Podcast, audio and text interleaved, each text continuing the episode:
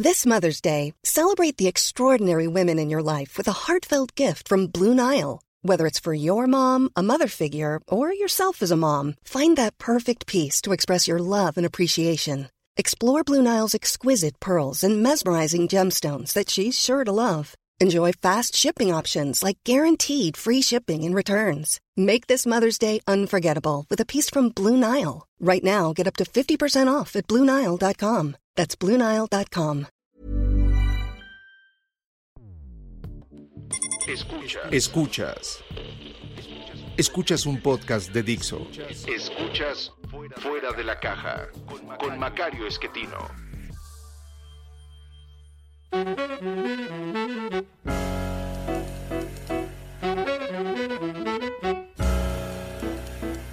Bienvenidos. Esto es Fuera de la Caja. Yo soy Macario Esquetino. Le agradezco mucho que me escuche en este análisis de coyuntura en esta semana que termina el 18 de marzo del 2022, 18 de marzo de celebración de la expropiación de la industria petrolera en nuestro país. Eh, esta semana, como la anterior, eh, tenemos cada vez más evidencia del de eh, poco respeto por la ley que tiene el grupo que se encuentra en el poder. Eso ya lo sabíamos desde hace mucho tiempo. Eh, desafortunadamente mm, lo olvidaron muchos mexicanos cuando fueron a votar o pensaron que eso de la ley realmente no, no es tan relevante. Es una mm, característica que tenemos en nuestro país, una dificultad para entender la importancia de la ley. Esto es propio de sociedades que no han logrado eh, avanzar mucho en términos de la modernidad. Hay personas que creen que lo moderno tiene muchos defectos y la tradición es preferible. Y la eh, tradición a lo que nos lleva es a, vivir en grupos eh, de carácter más bien familiar, eh, familias extendidas, muy amplias, que pues resuelven sus problemas a su interior con sus procedimientos, sus usos y costumbres y los problemas entre familias se resuelven pues eh, violentamente si es necesario. Eh, usted no sé de qué parte de, México sea, pero en el sur de nuestro país todavía cuando yo era niño era muy frecuente el, feudo, como dicen en inglés, entre familias en distintos pueblos que se iban matando unos a otros con toda tranquilidad. Eh, y esto, bueno, pues es lo que había en el mundo entero históricamente y es lo que tratamos de romper con la construcción de un Estado un Estado moderno, lo que hace es eh, quedarse con el control de esta violencia dedicarse a impartir justicia eh, con procedimientos que pues llamamos leyes, eh, construir estas leyes, que la gente aprenda a que se deben cumplir, no es un proceso simple, eh, llevó varios siglos en los países que empezaron a hacerlo.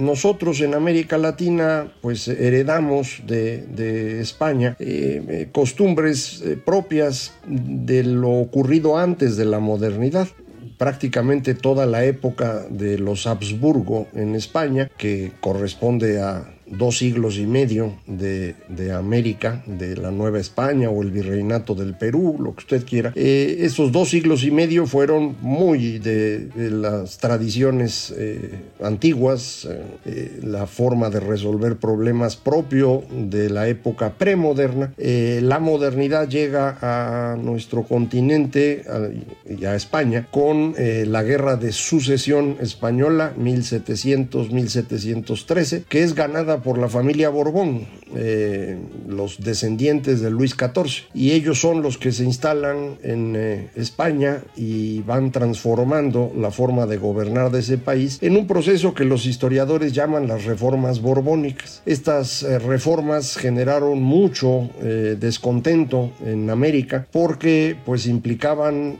obligar a la gente a trabajar y que los controlara el rey y eso pues no, no le gustó a nadie. Ya estaban acostumbrados a controlarse ellos mismos y a que su trabajo lo cosechaban ellos. Eso de trabajar para el rey pues no, no les llamó la atención, el, el desencanto fue creciendo, parte de este desencanto llevó a la expulsión de los jesuitas, no fuera a ser que ellos organizaran esta oposición, eh, pero eventualmente cuando Napoleón empieza a invadir toda Europa y convence a los reyes de España de que lo dejen pasar para conquistar Portugal, que lo va a dividir entre Napoleón, el rey de España, y el valido del rey, el señor Godoy. Eh, ahí cambia todo. Napoleón finalmente pues no se va hacia Portugal, sino que se queda con España. Eh, y esto eh, va a llevar a que en América la gente diga pues es el momento de, separarnos de estos monos y, y de pues gobernarnos nosotros solitos. Ese es el proceso de independencia. Nosotros eh, le ponemos aquí nuestros adornos, pero en realidad es,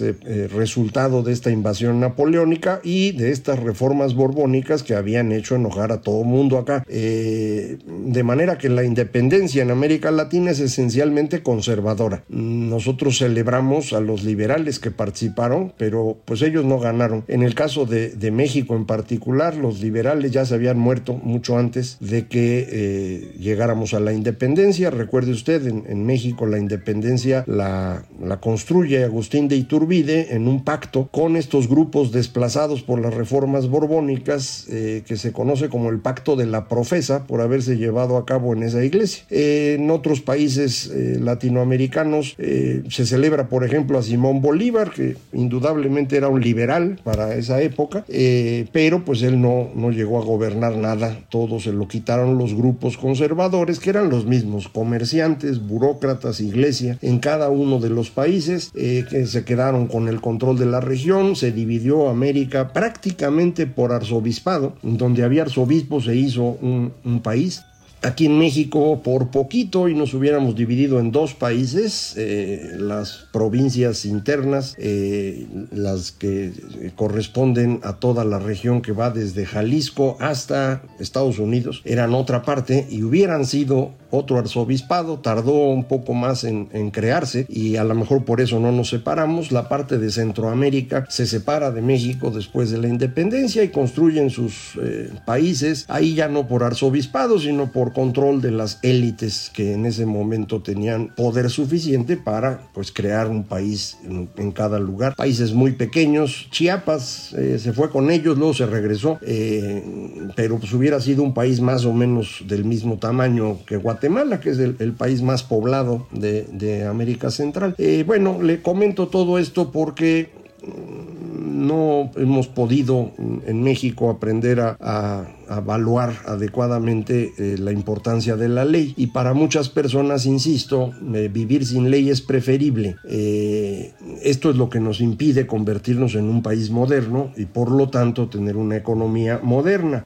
preferimos una economía en la cual siguen existiendo leyes especiales para cada participante, lo que se llamaría correctamente privilegio, y estas leyes especiales pues las da el que tiene el poder. Por eso tenemos un capitalismo de compadrazgo. Así es como se construyeron las grandes fortunas de México, en particular durante el siglo XX, alrededor del PRI. Estos eh, grupos que habían obtenido su negocio a partir de su cercanía con el presidente, eh, son los que intentamos destruir con las reformas estructurales. Las reformas del señor Peña Nieto, eh, de lo que se trataba era de acabar con estos grupos que estaban viviendo de extraernos rentas a los mexicanos. por eso era tan importante la reforma educativa para acabar con las rentas que extrae el sindicato de maestros. Lo mismo en materia energética, eh, acabar con los abusos del sindicato petrolero, el sindicato electricistas y también los empresarios que están asociados a estos grupos y que cosechan fundamentalmente de Pemex, que es donde hay más dinero, es donde han estado saqueando continuamente. También incluía esto a telecomunicaciones y también a los medios electrónicos y a lo mejor usted eh, había pensado por qué desde 2015 los medios de comunicación son tan duros con Peña Nieto. Bueno, pues porque les costó la reforma y lo que querían era regresar. Y usted lo vio en televisión, empezaron a volcarse a favor del Obrador. Eh, ese apoyo de los sindicatos, de los grandes empresarios, de los medios de comunicación, eh, junto con un entorno internacional proclive a los hombres fuertes, a los machos alfa, como yo les llamo, eh, fue lo que le ayudó a, López Obrador a, a, ganar la presidencia. Pero pues él jamás ha respetado la ley, no es lo suyo Él cree que hay una justicia superior a la ley. ¿Cuál es esa justicia? Pues la que él va a impartir, según le parezca. Entonces, si él cree conveniente promover su votación para la revocación, más bien ratificación como él la entiende, pues eso debe hacer. Si la ley dice que eso no se puede, pues la ley está mal. Y como le estuvieron insistiendo que cumpliera la ley, pues lo que han hecho ahora sus... Eh, esclavos que tienen el Congreso, eh, creo que les llaman diputados y senadores, pero son esclavos del señor. Eh, lo que hicieron fue cambiar la ley para hacer un decreto para que con esto se pueda hacer propaganda. Esto es absolutamente inconstitucional. Eh, no sé si alguien vaya a, promover el amparo, no sé exactamente cómo funciona eso, yo no soy abogado, pero indudablemente esto es, esto es absurdo. Hemos visto varios otros eventos asociados al mal uso de la ley en estos días. Por ejemplo, embotellaron al, Bronco en, Nuevo León por usar recursos para promover sus firmas, para poder ser candidato a la presidencia. Recordará usted, en 2018, para poder ser candidato, eh, tuvo necesidad de conseguir firmas y las consiguió con recursos públicos. Si esto se va a aplicar al señor Bronco, pues hay que aplicarlo a Delfina Gómez, la secretaria de Educación Pública, que es delincuente confesa de delitos electorales, precisamente extraer recursos a la nómina en Texcoco para con eso financiar a Morena. Y también creo debería aplicarse lo mismo al presidente. Si él está promoviendo su votación eh, de manera ilegal, como lo ha hecho, pues entonces que se le aplique lo mismo que a Bronco y que lo metan a la cárcel, ¿no? Pero no, la ley se aplica pues dependiendo de para quién. Cuando esto es así, pues eso no es ley. Eso es seguir haciendo lo mismo de siempre. Los usos y costumbres, las tradiciones, el aprovechar el poder que tengo para eh, actuar sobre los demás. Otro caso extraordinario de esto es el fiscal, el señor Alejandro Gertz, que trae un pleito familiar de hace tiempo. Intentó eh, convertir este pleito en una denuncia para encarcelar a la eh, persona que vivía con su hermano, su pareja, pues, durante 50 años. No lo logró pero ya como fiscal, pues eh, lo que hizo fue encarcelar a la hija de la señora. La señora es muy grande, más de 90 años, ya no la podía meter a la cárcel, pero la hija apenas tiene 69, o sea que sí podía meterla y la metió a la cárcel. Por un delito que no existe. Eh, ya fue a la corte este tema y los 10 ministros presentes dijeron ese delito no existe, eso no puede ser, pero no actuaron de inmediato, decidieron que le iban a, entrar a fondo al tema y entonces dentro de algunas semanas van a resolver, eh, yo espero que resuelvan bien, pero no entiendo por qué no eh, liberaron a la señora o al menos le dieron prisión domiciliaria, me hubiera parecido muy razonable, pero tal vez legalmente no se puede, eso no tengo yo idea. Hemos tenido varios otros eh, eventos del mal uso de la ley, el caso más eh, significativo en la Ciudad de México es la eh, separación de la delegada, ahora alcaldesa o alcalde, ignoro cómo se debe decir ahora, de la delegación Cuauhtémoc, eh, Sandra Cuevas, que le ganó la elección a Dolores Padierna, quien ya había sido delegada antes. Y esta delegación es muy importante porque ahí es donde se extrae la mayor cantidad de dinero ilegal e informal, en, probablemente en el país, pero seguramente en la Ciudad de México. Eh, este dinero pues estaba yendo vía Sandra Cuevas al eh, señor Monreal, me imagino, porque es la,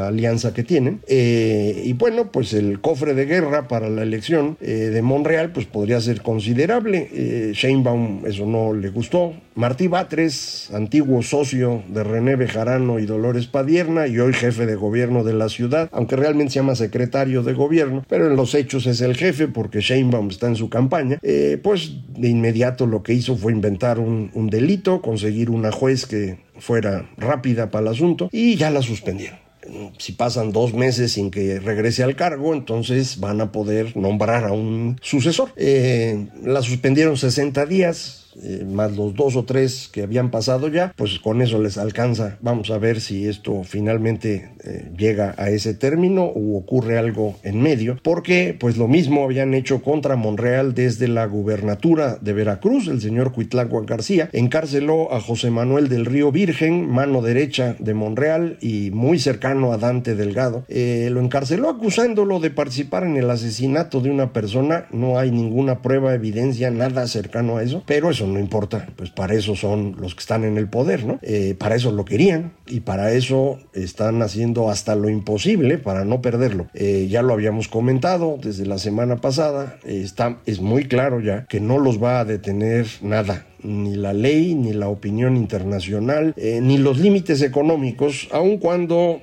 ahí creo que ya es muy claro que sí va a haber límites económicos. Es decir, sí vamos a tener una crisis de fin de sexenio.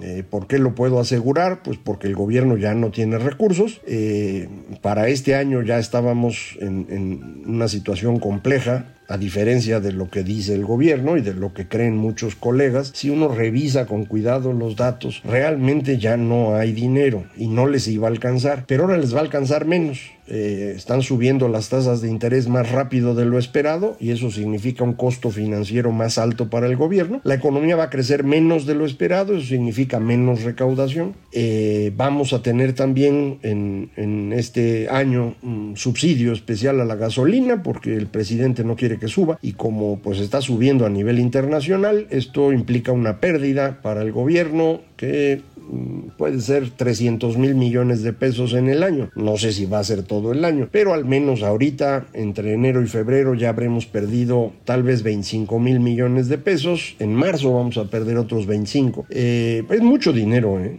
Y, y, no tenían ese margen. Entonces el gobierno está tratando de ahorrar por todos lados. El SAT, me dicen, se está poniendo cada vez más fiero para ver si con eso recaudan, eh, pero no va a dar tiempo y vamos a tener una crisis. Eh, mucha gente dice, ¿cómo es posible que el presidente siga siendo popular con todo lo que está haciendo? Pues es que todo lo que está haciendo nadie lo ve. Es decir, lo vemos los que nos dedicamos a eso. Por ejemplo, los datos fiscales, pues yo los reviso y se los platico a usted, pero pues no hay muchas personas que estén metiéndose a esos datos sí existen otros y, puede usted confirmar con ellos lo que yo le digo. Eh, no están siguiendo mucho lo del petróleo, por ejemplo, los engañaron bien fácil con esto de empezar a incluir los condensados como parte de la producción de crudo, es un absurdo. Eh, son 200 mil barriles diarios que inventaron de la nada y que no existen y que no se venden y por lo tanto no hay esos ingresos en el gobierno. Eh, de manera pues que estamos entrando en un proceso eh, similar al que vivimos en los años 70. En 76 y en 82 hubo crisis eh, fiscales. La de 76 más o menos la libramos porque era una época compleja a nivel global y, subía el precio del petróleo, descubrimos Cantarel, íbamos a ser ricos, había que administrar la abundancia. La de 82 sí fue una crisis espectacular eh, que derrumba al sistema político de aquella época en un proceso largo de 15 años, ¿eh? no fue de un día para otro, pero sí se iba notando el desmoronamiento. Lo que nadie notó es que esas crisis iban a ocurrir tanto 76 como 82, tomaron por sorpresa a la inmensa mayoría de los mexicanos. Es cierto que había menos datos en aquel entonces, la prensa estaba mucho más controlada, eh, pero nadie se dio cuenta hasta que ocurrió. Hoy estamos igual. Una gran cantidad de mexicanos no se da cuenta de lo que está ocurriendo. Eh, los van a engañar ahora el lunes 21, usted va a ver esto el día martes 22, pero el lunes 21 se inaugura Santa Lucía y los van a cotorrear con que esa cosa sirve. 116 mil millones de pesos van gastados ahí, todavía falta porque no han terminado. Eh, va a haber ocho vuelos eh, para poner en contexto en el aeropuerto actual de la Ciudad de México hay 890 vuelos al día y hubo 1.260 vuelos al día en 2019, antes de que la pandemia efectivamente redujera las operaciones. Eh, entonces vamos a gastar 116 mil millones de pesos para agregar 1% la capacidad del aeropuerto actual. Ya tendríamos hoy el aeropuerto de Texcoco, que nos costó 332 mil millones de pesos, aunque no exista pero ya ahorita ya existiría y hoy estaría haciendo más de mil operaciones diarias, no ocho. Eh, eso tiene un costo muy grande. Y esos costos, cuando suma uno dos bocas, suma uno el tren Maya, el, rescate de Pemex y las tonterías de comisión, eh, pues me llevan a mí a estar absolutamente convencido de que pues, este sexenio va a terminar como terminó aquella docena trágica, Echeverría López Portillo, en una crisis que no sé bien cómo vamos a poder administrar porque nos faltan cosas que en aquel entonces tuvimos y que sí nos ayudaron mucho. De esas cosas y más le platico la próxima semana. Muchísimas gracias. Esto fue Fuera de la Caja.